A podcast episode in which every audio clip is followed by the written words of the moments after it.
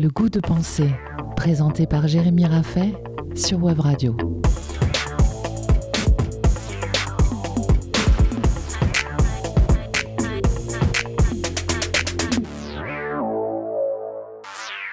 Et si s'habituer à la décision nous empêchait de décider?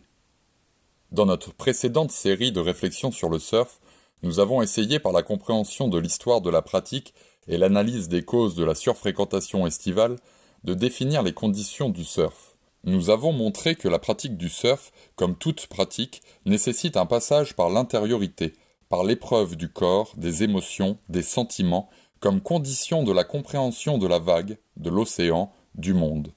Chercher à ressembler à une image stéréotypée ne suffit pas, ne permet pas de pénétrer la pratique, ne permet pas d'en extraire sa substantifique moelle, comme aurait pu le dire Rabelais s'il avait surfé sur les côtes charentaises.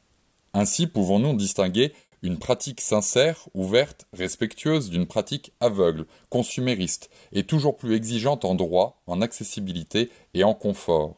Les Wave Gardens en sont des exemples alarmants. Car si le surf tend à se pratiquer comme un entraînement à la salle de muscu, la pratique perdra son essence, un rapport transcendant à la nature. Mais comment est-il possible que certaines personnes cherchent ce rapport à la nature tandis que d'autres le fuient? Pourquoi, à l'endroit de la même pratique, pouvons-nous nourrir des attentes presque contradictoires? Les motivations de la pratique vont être, pour nous, l'occasion de débuter une nouvelle série du goût de penser sur la décision, la liberté et le faire. Il est commun de constater que nous vivons une époque marquée par l'accélération. Nos vies changent avant que les générations ne se succèdent. Certaines et certains d'entre nous ont connu la guerre et les rationnements, d'autres ont vu arriver la télévision, d'autres encore les premiers ordis. Et aujourd'hui que l'utilisation des écrans s'est complètement banalisée, chaque nouvelle application, chaque ustensile numérique à la mode bouleverse notre quotidien et modifie la structure de nos emplois du temps. Tinder change notre manière de séduire et de rencontrer, WhatsApp de communiquer, Insta de se montrer et d'apparaître, YouTube change notre accès à l'information ou à la musique. Spotify nous propose des playlists déjà faites qui uniformisent nos goûts. Y aurait-il un point commun à tous ces bouleversements, à tous ces changements? Quel moteur pourrait bien entraîner chez chacun autant de souplesse face au changement Comment est-ce possible que nous parvenions à ce point à changer nos vies, nos habitudes, nos rythmes, nos rapports? Un des points communs pourrait être que tous ces bouleversements se font avec notre participation il nous donne le sentiment de décider. Mais sommes-nous certains que l'utilisation des nouvelles technologies est toujours dirigée par nos décisions? Selon son origine latine, la décision définit l'action de trancher, de couper. Prendre une décision, c'est faire un choix, c'est se projeter dans une voie qui nous semble meilleure, désirable, accessible, salvatrice. C'est faire sienne l'une des options considérées, comme le définit Paul Ricoeur. La décision est alors le résultat d'un débat d'une délibération intérieure ou encore d'une analyse. Les incommensurables avancées technologiques qui nous permettent de ne plus vivre comme nos grands-parents ou qui ont permis à la population mondiale de quadrupler en 70 ans tout en augmentant largement l'espérance de vie, ces mêmes avancées ont aussi permis de généraliser le sentiment de décision. Il semble que nous baignons dans le choix, les options, les possibilités. Thé ou café, salé ou sucré, SUV ou berline, ville ou campagne, avion ou train, McDo ou Burger King, vaccin ou non vaccin, terre sphérique ou terre plate. La technique remplaçant les travaux de force dans les usines ou les champs ne laisse plus aux hommes qu'à décider, qu'à surveiller, qu'à choisir la cadence. Il en va de même pour l'utilisation de notre électroménager. Nous programmons les lavages pour la nuit, nous activons le chauffage à distance, nous installons des capteurs de mouvement pour allumer les lumières, des capteurs de son pour surveiller un nouveau-né, des capteurs de température pour déclencher la clim. Tout est si automatisé et complexe dans son fonctionnement qu'il ne nous reste plus qu'à décider entre les options que la machine propose. Lavage rapide, doux, intense, la machine à laver la vaisselle nous demande de décider. Les chaînes de télévision nous demandent de décider. Insta nous demande de décider. D'un certain point de vue, cette position est enviable. Nous faisons travailler les machines pour nous. Nous réduisons nos efforts pour les tâches nécessaires afin de dégager du temps pour nos activités, nos loisirs, nos plaisirs, notre liberté. Être un petit roi immobile, c'est aussi jouir d'un certain sentiment de pouvoir, d'autorité, de puissance. Les SUV des grandes marques n'ont pas d'autre but que d'ériger les petits consommateurs, prisonniers du filet de la publicité, en petits rois sur quatre roues, depuis lesquels tout semble accessible, inoffensif, facile.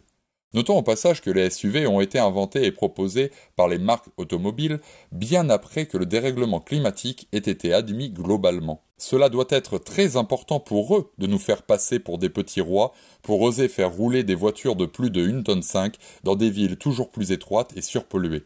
Mais je m'égare.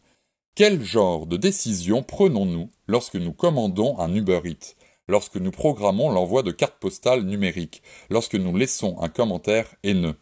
Celle de l'immédiateté Celle de la réaction Celle du caprice, de l'habitude? Car si la décision est issue d'un choix, le choix nécessite l'activité du sujet, c'est-à-dire sa non-passivité.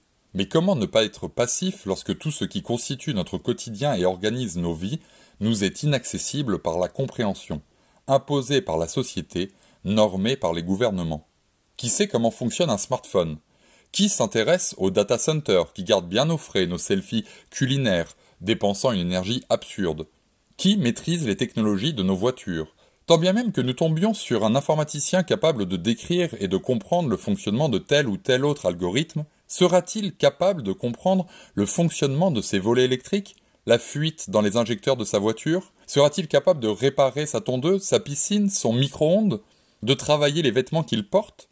Nous nous rendons compte que notre quotidien est orchestré par des technologies que nous ne pouvons comprendre, que nous ne pouvons maîtriser, changer, réparer, bricoler.